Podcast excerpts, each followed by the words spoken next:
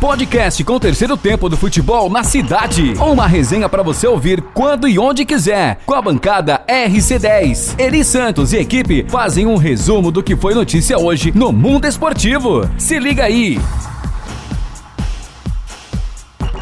Pronto, torcedor, pronto, torcedora.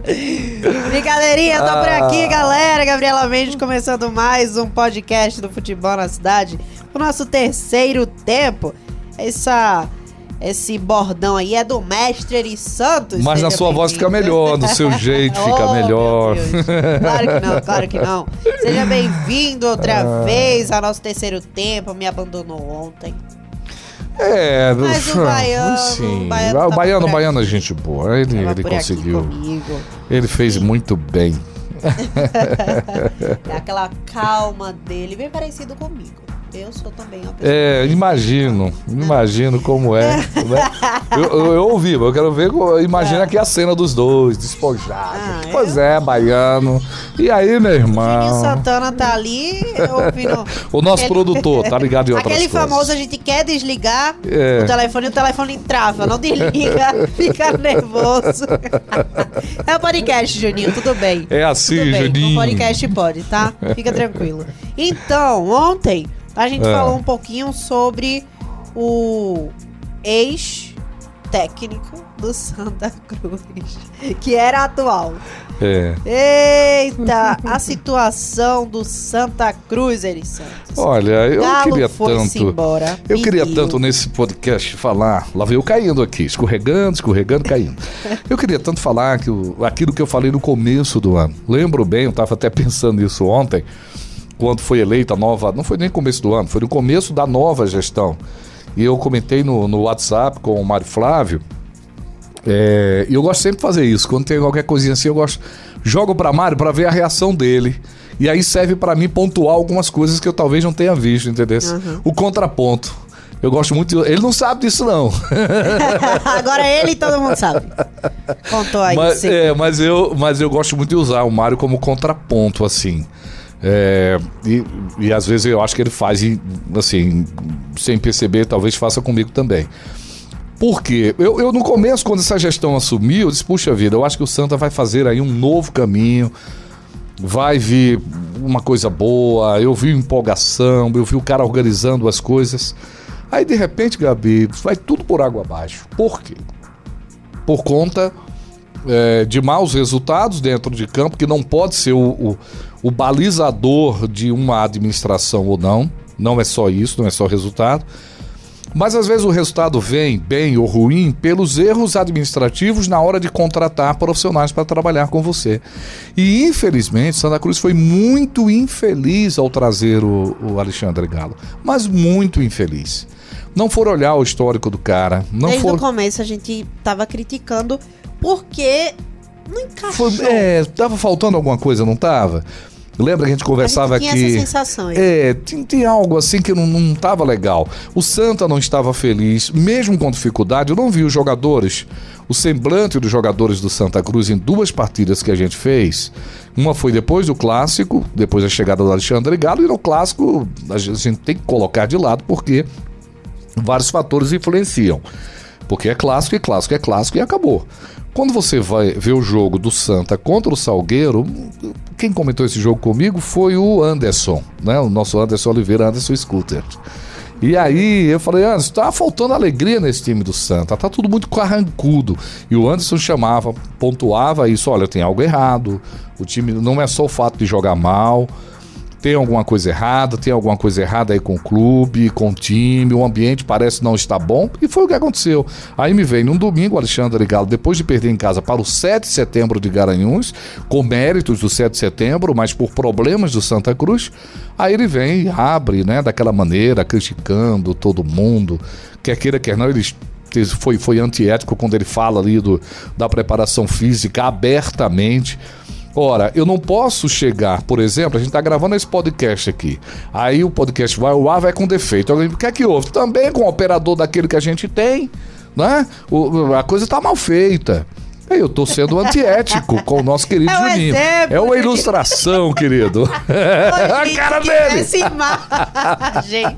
Oh, meu Deus. Então, eu estaria um, sendo, um né? exemplo, você é perfeito É. aí, atencioso. Eu estaria sendo antiético. Eu, eu estaria apontando indiretamente um, um, uma- um- o resultado mal do conjunto da obra que eu assino, tô culpando alguém, porque o treinador é quem assina tudo. Quando ele coloca o time em campo, ele tá assinando. Ele colocou por, conta do condicionamento físico, se o cara tá ou não tá legal. Por que, que ele não disse antes? Por que, que ele não fez uma entrevista coletiva e dizer: olha, eu não vou colocar o time com tal, porque tá tudo mal fisicamente aqui. Mesmo assim, seria muito antiético, obviamente. Então, né, ele falhou. E aí revelou tudo que tá. Com essas declarações, ele expôs o clube. Mesmo antes dele pedir a demissão, a gente já via É, que o relacionamento ali tinha tava alguma legal, né? pontinha solta, É. alguma coisa Pronto, isso aí. acontecendo. Tinha uma ponta solta. né? Tinha uma ponta solta. E aí, é aquele negócio da roupinha suja É, que lava em que se lavar casa, em casa, né? né? E, e- e ele perdeu o grupo completamente, né? Eu acho que a gente aprende alguma coisa Detonando também os isso. É, jogadores. perdeu completamente. Como se o os jogadores não tivessem a capacidade, É. a forma que ele falava. Bom, pelo menos essa era a impressão que eu tinha quando ele falava. Aí você vai no histórico do cara, né? Vai olhar um pouquinho mais e vai entender por que, que a CBF demitiu o Alexandre Galo três semanas antes de uma estreia numa competição importante mundial. Por que, que nenhum outro clube chamou? Porque ele estava do Náutico, saiu do Náutico para a CBF, para ser comandante das divisões de base do- do- da seleção brasileira. E de repente ele tá fora, né? Faltando 15 dias, nenhum outro clube contrata, você, o cara some do mercado, aparece em clubes de, né, de, de, de, de outra faixa de investimento muito abaixo. Aí o Santa Cruz traz o Alexandre Galo para cá. Bastaram 13 dias para o Santa Cruz viver uma segunda-feira 13, por assim dizer, de terror. 13 dias, É. Eri. 13 Mas chegou o novo dias. técnico agora, eu acho que conseguiram. É, Mas, rapidinho, começou só- a tentar conseguir organizar as coisas. Porque a gente falou aí do que era antes, né? Mas É. as declarações que ele deu quando pediu demissão parece que piorou. Pois é. Rapaz, ele fez um vídeo aí. Mas eu acho que até você ele, viu. Errou ao Santa Cruz, É, que divulgou a- um vídeo daquele A o comunicação do próprio Santa, Cruz, pelo amor de Deus. Não é? O cara sai da sala do presidente, eu entreguei. Tá bom, cara, obrigado. Ah, eu queria fazer uma declaração. Tá bom, vamos gravar. Você grava a declaração do cara, o cara falando bobagem. Não é bobagem. Ele falou verdades, possivelmente. Ou meias verdades. Ou exagerou. Mas tinha que ter o filtro do que é que vai para o ar. Ele agradecendo ali, torcedor, não deixe de estar junto Legal, dessa. Beleza. Tchau, editor. Ninguém sabe o que é uma edição de vídeo, mas Pelo não. amor de Deus. Edita, põe um ponto ali Não que é- ele E outra bota. coisa, Eri, não, Hum. pra o pessoal não pensar que a gente tá aqui, ah, censura ou querendo Não, não é produzir um isso. vídeo. Não é isso. Não é isso. É porque isso. se o cara quer falar alguma coisa, ele vai na rede social dele e fale, ele tem total Perfeito. liberdade de fazer isso. Perfeito. Né? Mas o Santa Cruz divulgou um vídeo onde o cara fala que no mínimo seis meses pra resolver a E que situação. tá tudo errado. Que a estrutura.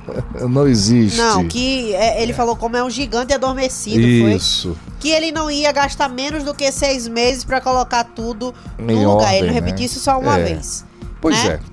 Então, foi muita falha. Enfim, Muita é, falha. realmente foi bom, viu, torcedor? É. Foi bom que ele foi Você viu pra limpar o negócio, né? É. Não tem aquela se você tá, às vezes vai lavar uma panela, ela tá suja, você põe água e passa a mão assim e joga fora. Foi o que aconteceu nessa saída do É, Alexandre vamos ver Galo. aí, foi muito Entendeu? importante. E, e aí revelou os problemas, a direção de Santa Cruz vai ter que conseguir resolver isso.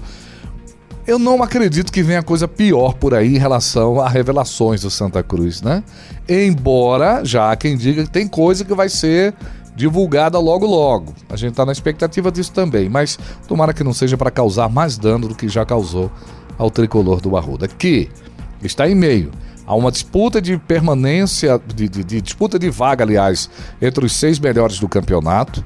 Ou passa para os seis, ou vai, vai ficar entre os quatro é, que vão brigar pela permanência. Ele tem um jogo importante com o Retrô nessa quarta-feira, dia 28. Tem que ganhar o jogo. Depois pega o Afogados lá em Afogados da Engazeira.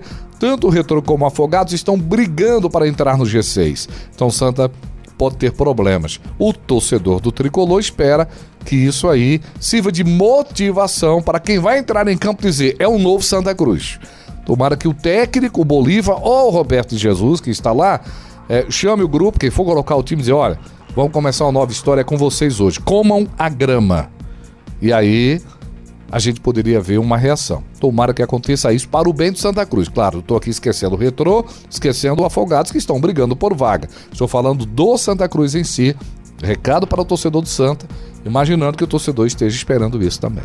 É, é isso aí. Dia é, 26 do 4. 26 do 4 de 2021. Conhecido como ontem, né? É.